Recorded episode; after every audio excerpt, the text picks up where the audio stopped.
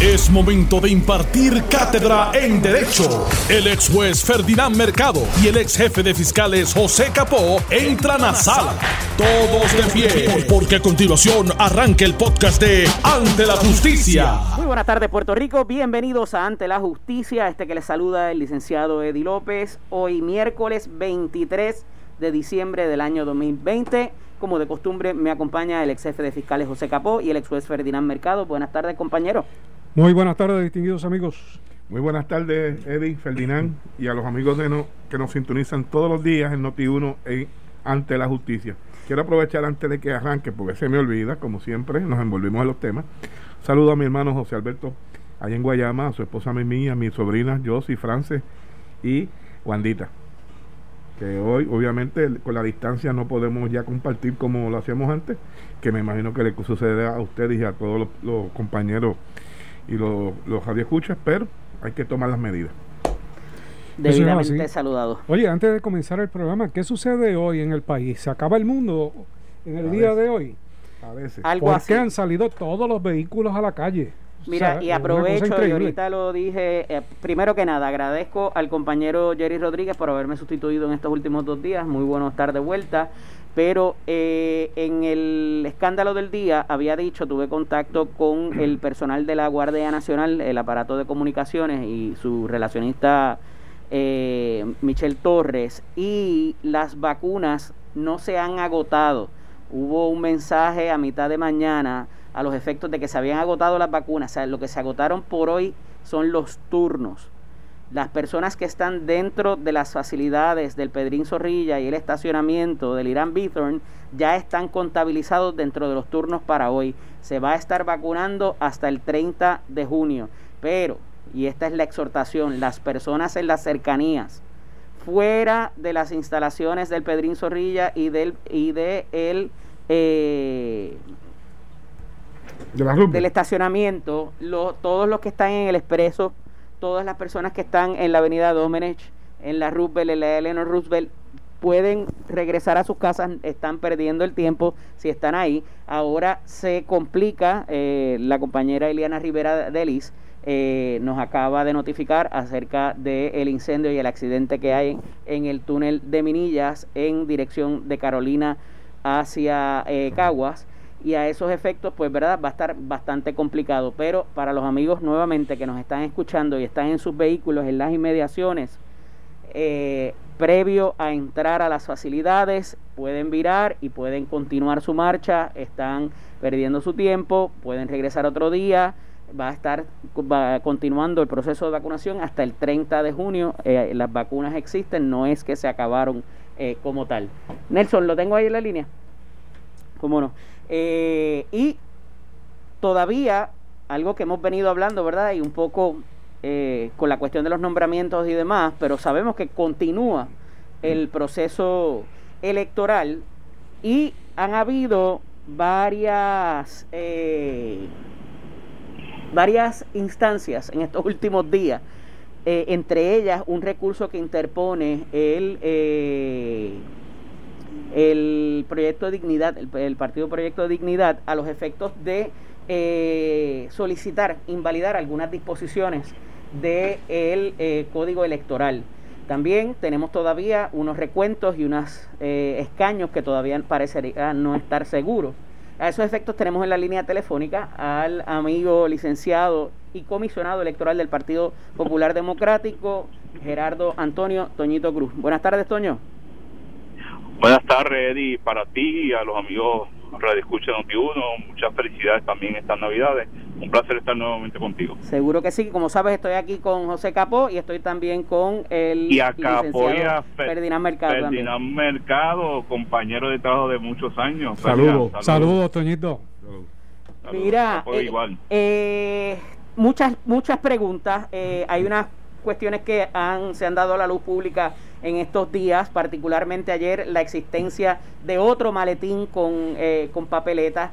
¿Qué está pasando a estas horas? O sea, ¿cuál es el proceso que está ocurriendo ahora mismo ante la Comisión Estatal de Elecciones? ¿Qué se supone que esté pasando? ¿Qué no se supone que esté pasando? Y ahorita le damos paso también a los recursos que hay pendientes en el tribunal. Mira, eh, en términos de prioridades, En este momento se está terminando el último municipio en Puerto Rico con derecho a, recuento, que es el municipio de Culebra. Eh, es un precinto bien pequeño, así que yo creo que ya eh, en algún momento, a primeras horas de la tarde, tendremos un resultado final. Quedaba solamente un maletín de dos unidades electorales. Eh, eso implica que estamos en distrito 36 también y un poco relacionado a la pregunta que tú hacías, antier se encontró un maletín de Guayama que contenía eh, 228 papeletas de Fajardo, todas las papeletas, o sea, 228 estatales, 228 municipales, 228 legislativas, eh, plebiscitos. Eh, no hay controversia, ¿verdad?, eh, que, que puedan afectar la autenticidad de esas papeletas. Eh, pues, se mandaron a adjudicar, se va a hacer hoy, porque estamos en el distrito 36, casualmente, ¿verdad?, con la entrada de Culebra. Eh, se supone que ya ayer habían terminado de adjudicar el último maletín también del distrito senatorial de Arecibo. En Arecibo, eh, con Rubén Soto, eh, se aseguraría el, el senador número 13 del Partido Popular Democrático. Y aunque está en recuento el distrito senatorial de Ponce y Humacao, pero la realidad es que lo que estamos viendo todos los partidos que estamos allí es que en realidad pues no van a cambiar los resultados electorales. Estamos pendientes, un poco contestando también tu pregunta, eh, yo había anunciado antier que en Caguas, precinto 083, es el precinto más grande que tiene el país. Allí, la noche del evento, se dejó de entrar información de que aunque hablábamos de un maletín, realmente era un maletín compuesto de cuatro maletines que tenían miles de papeletas igual, legislativas, miles estatales, miles municipales, miles plebiscitarias, que no entraron la noche del evento y era importante porque ahí acumulaba o acumula Aníbal José Torres, que es el senador número 12 eh, en, el orden ¿verdad? en que estuvieron llegando la noche del evento y dependiendo de cuántos votos acumulara, pues eso podía significar si entra o no como, como el legislador número 11 en el Senado por acumulación, lo que le, le garantizaría al Partido Popular Democrático el senador número 14 en el Senado de Puerto Rico. Pero eso, Eddie, a Felinán y a Capó, pues no podríamos certificarlo hoy todavía porque la candidata del PNP con la que yo sí está compitiendo acumula en Humacao y, los, y unos votos para ella tampoco habían entrado la noche del evento. Toño, se supera el asunto de Aguadilla, se supera el asunto del escaño Rincón Aguada Añasco entre Jesse y, y Che Pérez. Eh, Guánica, el candidato independiente en Guánica ha estado haciendo unas expresiones hoy a través de los medios eh, en torno a unas irregularidades, alegadas irregularidades en Java con el, el 74 y el 77. Da, eh, eh, arrójanos luz sobre eso. Sí, lo que sucede ya antier, eh, los, todos los comisionados internos hicieron una certificación donde se adjudicaron, está adjudicado todos los votos al consolidar las actas. Eh, la unidad 74, para los amigos que nos están escuchando, refleja los votos de aquellos electores que votaron el 31 de octubre. La unidad 77, que también es un voto adelantado, que son todas las otras modalidades, voto ausente, voto por correo, etcétera, etcétera. En el momento en que ocurrió lo de Guánica, eh, todos esos votos fueron consolidados en una unidad 77. Eh, yo sé del reclamo ¿verdad? que hace el, candidato de nominación directa, Ricardo Cruz, porque él ve en la certificación de los comisionados alternos, todos, ¿verdad? Certificando lo mismo, aparece en cero la unidad 74 y él está bajo la impresión que algunos votos debió haber tenido allí pero la realidad es que esos votos están contabilizados como parte de la unidad 77. De hecho, él radicó un recurso de ayer, me parece que fue, me parece que su alegación es que puede tener unos 20 votos adicionales, pero es que la ventaja del candidato del Partido Popular es de 52, así que asumiendo que eso fuera cierto, no va a estar afectado como quiera, ¿verdad? Eh, la victoria del Partido Popular en Guanica.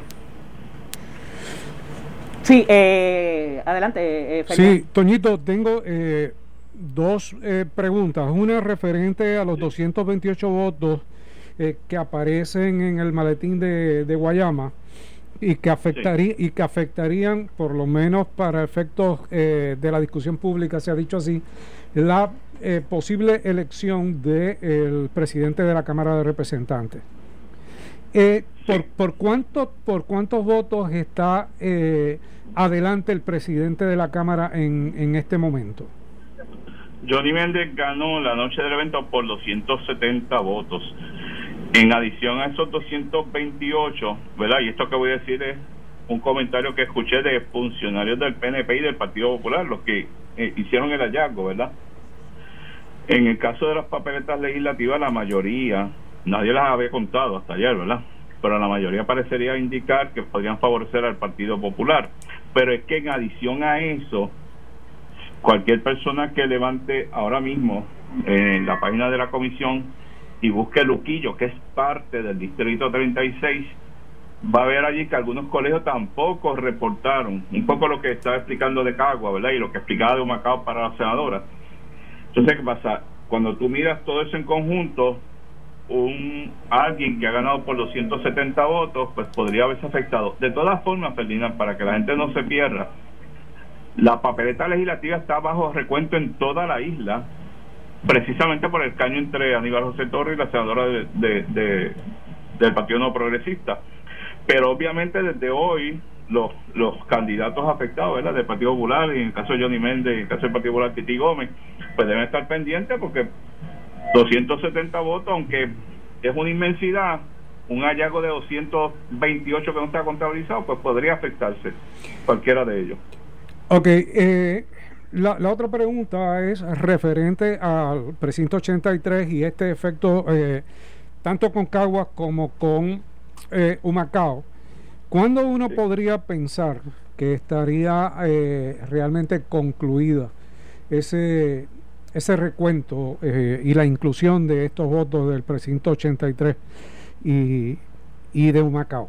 ¿De, ¿De cuándo más o menos estamos hablando para saber si efectivamente se configura la mayoría absoluta o no se configura?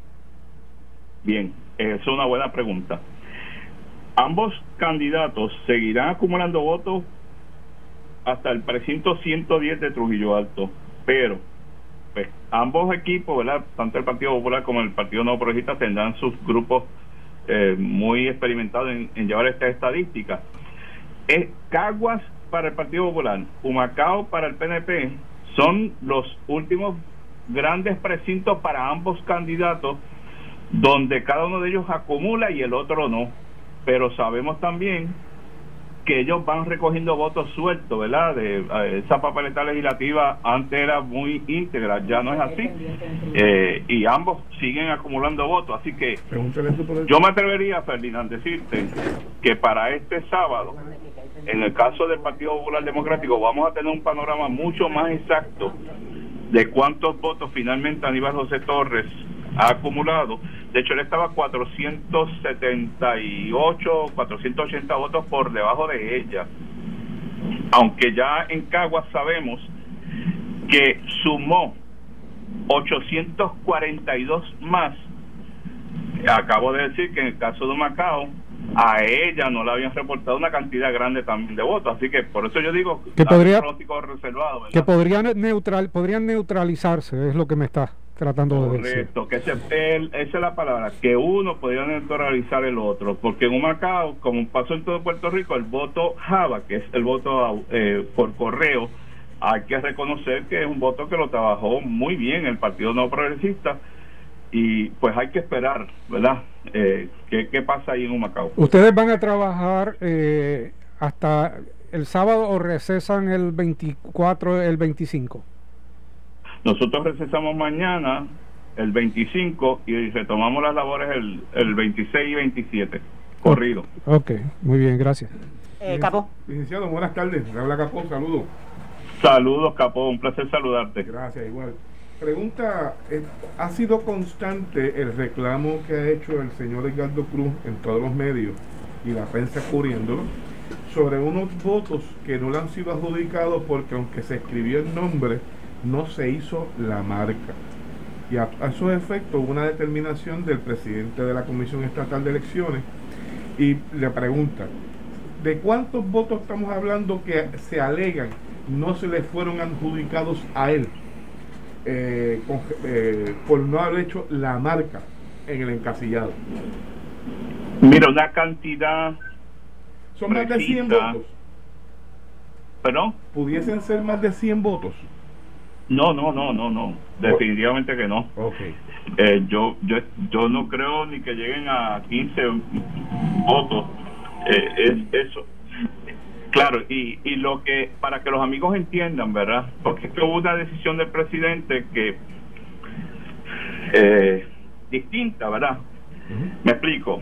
El elector que en la, en la columna nominación directa escribía el nombre de él, de él, si la, si la papeleta era mediante un voto adelantado, es decir, por correo, voto ausente, eh, donde el elector no intervenía con la máquina, obviamente la máquina no le iba a advertir al elector que no veía una marca realizada. El presidente decidió que en esas circunstancias iba a contabilizar ese voto aunque no estuviera la marca. Pero el elector que fue a votar y, y tuvo esa intervención con la máquina, interaccionar con la máquina, bien el día que 31 de octubre o bien los que votaron el 3 de noviembre, lo más probable la máquina le hizo la advertencia que su voto estaba en blanco porque no veía una marca en el cuadriculado que había que marcar con el Sharpie. Si el elector le dio a votar, la máquina le advirtió que ese voto estaba en blanco y, y, y entonces la ley misma dice que bajo esas circunstancias el elector configuró su intención del elector al darle a votar. Y ahí el presidente dice, en esos casos no se lo puedo contar aunque haya escrito el nombre de Edgardo Cruz o la, modal- la versión, ¿verdad? De Edgardo Cruz, las sesenta y pico de versiones que, que, que escribió el elector. Esa es la controversia que él plantea, que en ambos casos deberían contárseles a él. Toño, ya para concluir la última pregunta, eh, por lo menos por hoy, eh, el asunto de eh, lo que queda subyudice en tribunales, lo de los pibazos eh, y la, la- el recurso de Yanitza Erizarri o alguno otro que esté vigente y que pudiera tener alguna influencia sobre los resultados y las certificaciones. Bueno, ayer la, la alcaldesa de, Aguadilla recibió un revés, ¿verdad? El tribunal apelativo, eh, donde se le, se le se le dijo que no habían eh, eh, eh, que no iba a tener recursos, ¿verdad? Porque no había notificado a las partes. Y es importante, Eri, y los compañeros abogados, en Aguadilla nadie detectó un pibazo. O sea, indistintamente de los méritos de su reclamo, es que nadie tampoco lo vio, ¿verdad? Y que conte, el alcalde del PNP de Guánica reclamó lo mismo. Ese caso también se desestimó y tampoco nadie vio un pibazo allí.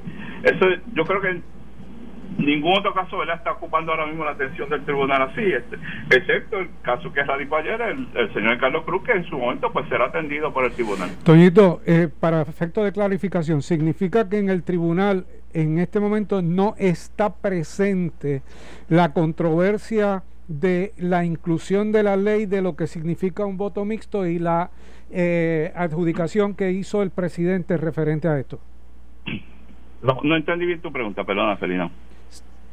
La controversia referente a los pibazos, referente a lo que Ajá. es la interpretación del voto mixto de lo que dice la ley versus lo Ajá. que entendió la comisión o el presidente de la comisión que iba a contar por voto mixto por no haber podido programar las máquinas. Eso no está en este momento presente porque hasta donde recuerdo, eh, donde único se planteaba era en el... eh, en el caso que estaba llevando la, la alcaldesa de Aguadilla. Exacto, así mismo. Y, Ok. y- y de hecho, de hecho, Felina, para que los amigos entiendan, ver un voto pibazo en la municipal es bien, bien, bien cuesta arriba.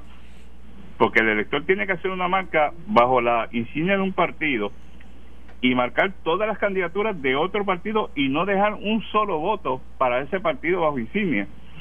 Y eso tú lo puedes ver en la estatal, ¿verdad?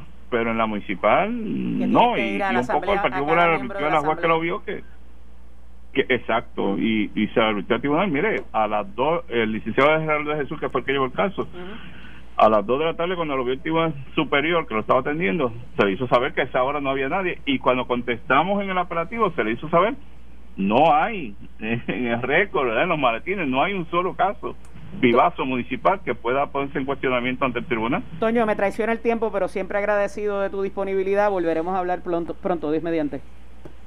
Cómo no, con mucho gusto. Saludos a ambos. Un, placer. Muchos saludos a ti. Y muchas felicidades. Gracias, igual para igual. ti, gracias.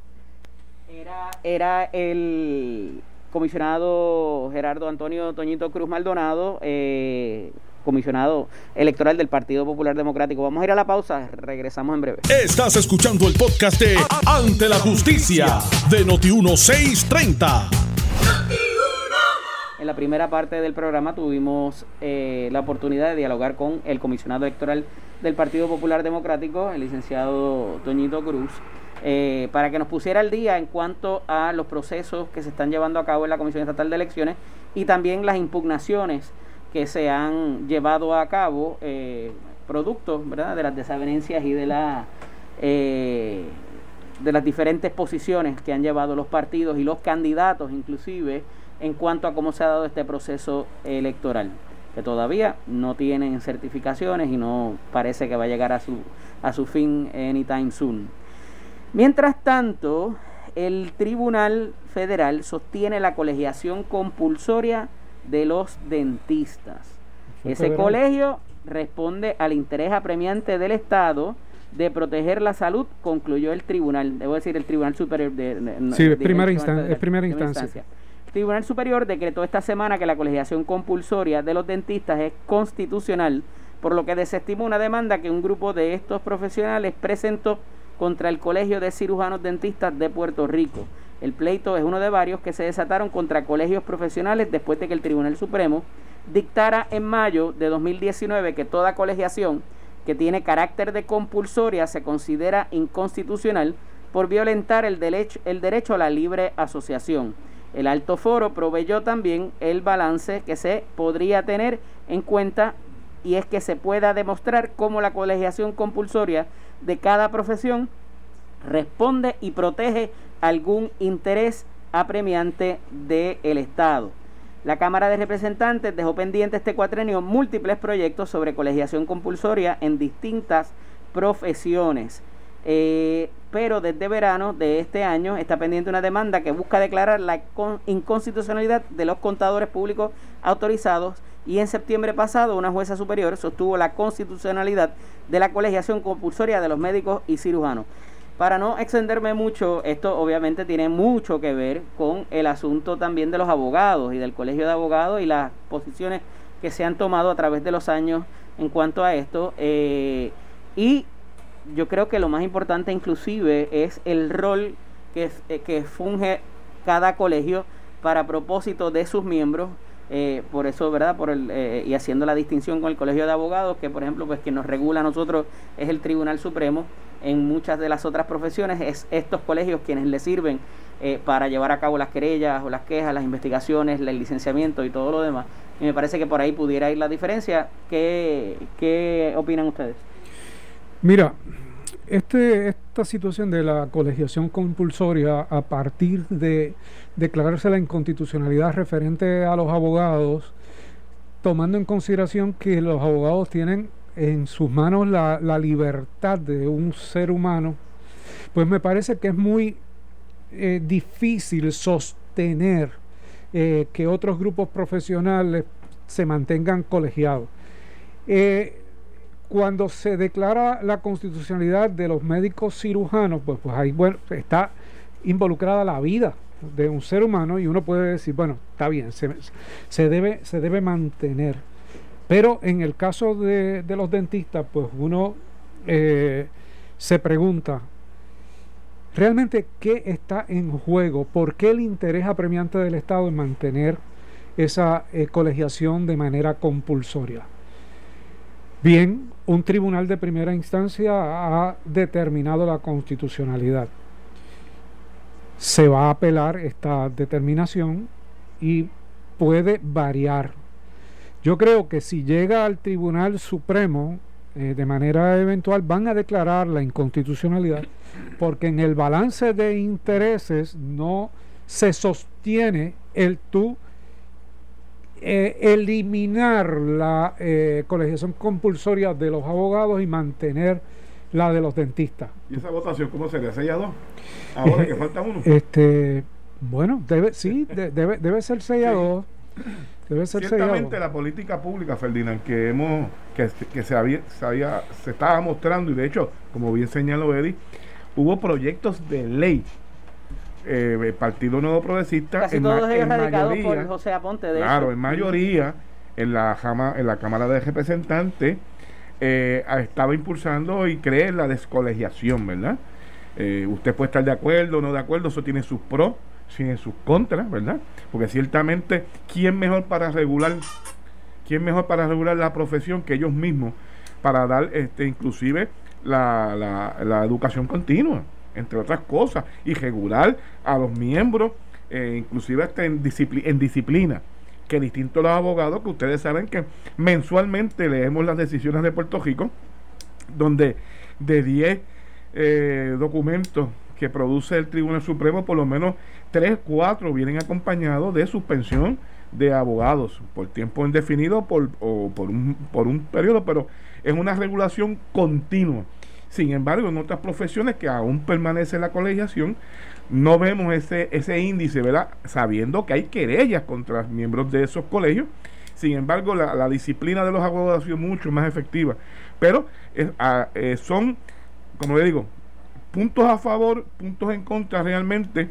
Y, como decía Ferdinand ahorita, la, circunstancia de cuando el Estado puede demostrar un interés apremiante, que es el, el, el estándar el balance que hace un tribunal realmente para que el Estado pueda intervenir con esa clase para sostener legislación para regularlo. Eso, eh, en los dentistas opino como ellos, de realmente que no, no, no se ve tan claro como en el caso de los médicos, ¿verdad? Que bregan con la vida de un ser humano para poder tener legislación que los pueda regular en su profesión. Aquí lo que tenía, lo que tendría que determinarse es si se declarara la inconstitucionalidad de, caso de los dentistas de la colegiación, quién los va a, regular. Eh, porque en el caso de, los abogados, pues obviamente el Tribunal Supremo absorbió esa, esa gestión. Poder inherente. El poder inherente. Pero eh, en el caso de los dentistas, ¿quién? Eh, pasaría a, médico? al colegio, al o sea, se integraría en el colegio de médicos o la junta o, en la junta, examinadora, la junta examinadora del departamento de salud. Y entonces van a requerir que se les asigne dinero para realizar esa, esa nueva función. O sea, que, que, hay que eh, hacer un análisis y un balance de los intereses y ¿Qué realmente quiere el Estado con esto? Más allá de una determinación judicial. Pero entienden ustedes que quizá hacerlo across the board, ninguna colegiación, o sea, porque tienen los peritos electricistas, tienes los barberos, tienes los mecánicos, tienes, o sea, una serie de, y tienes entonces los que bregan con la cuestión de la salud, sin restarle mérito ni importancia a ninguna de las profesiones, ¿verdad? Porque son todas muy necesarias.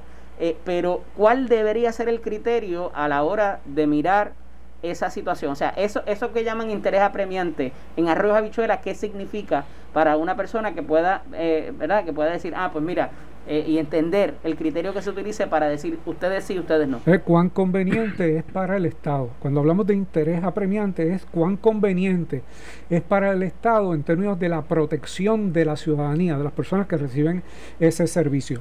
Los que hemos entrado en la legislatura sabemos que muchas de estas colegiaciones se han dado por cabildeos por años, donde, donde viene, el, viene el, el, proyecto y se radica, y pasa el cuatrienio y, no se aprobó y vuelve y se radica, hasta que consiguen a alguien que tenga la fuerza suficiente para lograr la aprobación. Y así es que han sido la mayoría de, estas profesiones. Claro, eh, yo creo que parten de, de buena fe, en términos de la regulación, pero también parten de, las cuotas que, van a ir a una entidad regulatoria eh, y que a veces son abundantes. ¿Y el gobierno debería estar metido en eso? Eh, sí y no, este, Eddie, porque precisamente para los amigos que no entienden los términos legales, el interés apremiante es un, es un estándar, es una prueba que se le ha requerido al Estado, ¿verdad?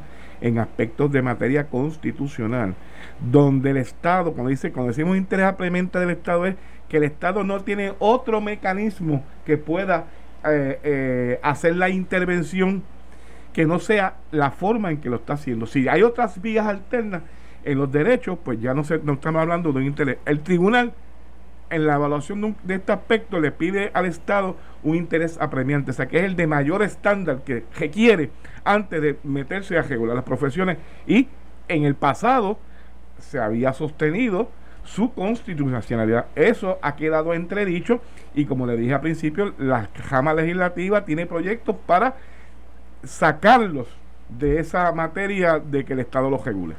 Mira, en otras notas, eh, confinado demanda al Tesoro Federal esta vez por su cheque de 1.200.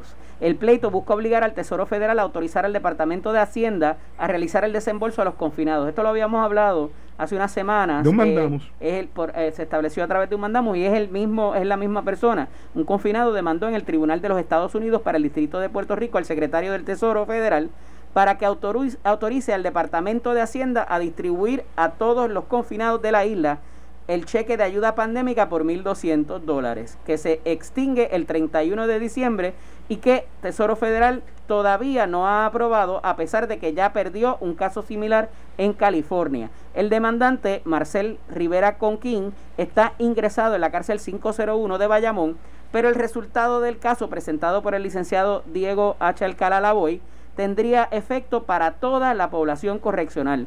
La reclamación federal presentada el miércoles pasado es secuela de una demanda radicada en el Tribunal Superior de Puerto Rico contra el Departamento de Hacienda que fue desistida porque Hacienda expuso que no podía canalizar el desembolso a los presos si no lo autorizaba el Tesoro Federal. Y el Tribunal Superior también entiende que no tiene jurisdicción para obligarlo cuando la materia a quien le corresponde decidirla era el Departamento del Tesoro, de lo cual el Tribunal Superior no tiene jurisdicción, se la desestima, punto. Aquí eh, lo que tendría que discutirse en ese caso, en esa petición, es si le asiste un derecho o si es discrecional del Tesoro la inclusión, porque tengo la impresión de que la legislación no incluye a, la, población correccional. Eh, no incluida se entendería discrecional. Así que no sé cuál fue el recurso eh, que utilizó para, para, esa solicitud. Claro, ahora demanda en la federal. Y como bien tú señalas, habría que ver, porque lo cierto es, por lo menos nos enteramos en la, acción que se llevó en el estatal, nos enteramos que por lo menos el secretario de, Hacienda. había notificado o había pedido la consulta al Departamento del Tesoro, pero no había recibido contestación. Por lo tanto, la consulta está sometida. Aunque sea un acto discrecional, pues le pueden contestar que no, que no incluye. Pero, ¿y si dicen que sí? Pues entonces tienes ahí eh, otra categoría que tendría que el Departamento de Hacienda ejecutarlo. ¿Cuán probable eso sea? No sé, me parece que está cuesta arriba para, para hacer ese y la, y la aplicabilidad técnicamente sería para toda la población correccional de los Estados Unidos. no, no, es únicamente Puerto Rico. Claro, a esos efectos se menciona el precedente, que según recuerdo no era tan precedente nada, porque era un caso de eh, uno de los circuitos en California, el caso que mencionan. Eh, no sé si ustedes eh, lo recuerdan con, mayor claridad, este, pero evidentemente, o sea, si es un caso que no llegó al Tribunal Supremo de los Estados Unidos, evidentemente no lo fue, o haya sido en el Tribunal Estatal de California, pudiera ser persuasivo, pero no es vinculante. Eh, eso es así, eso es así. Hay que ver qué tratamiento le han dado el resto de los estados y si el Tesoro ha aprobado que algún estado lo haga, porque si ha aprobado que algún estado lo haga, podrías plantear que existe un discrimen contra el resto de los estados, incluyendo a Puerto Rico, pero tengo la impresión de que eso no es lo que ha sucedido. Y fíjate que eso vendría muy eh, interesantemente a discusión, vendría eh, a discusión porque todos estos guidelines, eh, ¿verdad? Y un poco como uno explica que ha pasado la situación de vivienda, la situación de educación, inclusive con las computadoras y muchas otras agencias estatales que se encuentran con dinero asignado no desembolsado y que se ha acusado inclusive a los funcionarios de arrastrar los pies para lograr eh, la reconstrucción y los diferentes ¿verdad? procesos rehabilitadores eh, y que son estos guidelines, como trascendió en el Departamento de Vivienda, particularmente con la salida del secretario pasado, que son súper onerosísimos, bien difíciles de cumplir, este, pero son para Puerto Rico, porque no lo han sido para las Islas Vírgenes. Entonces, ¿cuánto pudiera haber de discrimen o, de diferencia entre lo que se le exige bajo el mismo programa, bajo la misma legislación, a otras jurisdicciones versus lo que, o sea, pudiera, pudiera traer eso a la discusión también, ¿no les parece? Sí, sí, definitivamente. Y el tratamiento, ah, eh, tú sabes que siempre surge el tratamiento diferencial sobre el territorio. Bueno, pero eso es el Congreso, y el Congreso sí lo puede hacer, pues pero las agencias federales no.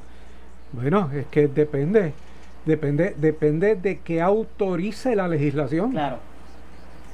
Porque ahí te lo pueden sencillamente decir. Y pueden utilizarlo como, como argumentación ante el tribunal. Ciertamente, este es el planteamiento inicial, ¿verdad? La aplicabilidad o no, pero de la determinación va a traer otros y muchos más planteamientos, ¿verdad? Depende cómo resuelva la controversia. Esto fue el podcast de Noti1630, Ante la Justicia, el único programa en la radio con un Dream Team de expertos en derecho. Dale play a tu podcast favorito a través de Apple Podcasts, Spotify, Google Podcasts, Stitcher y notiuno.com.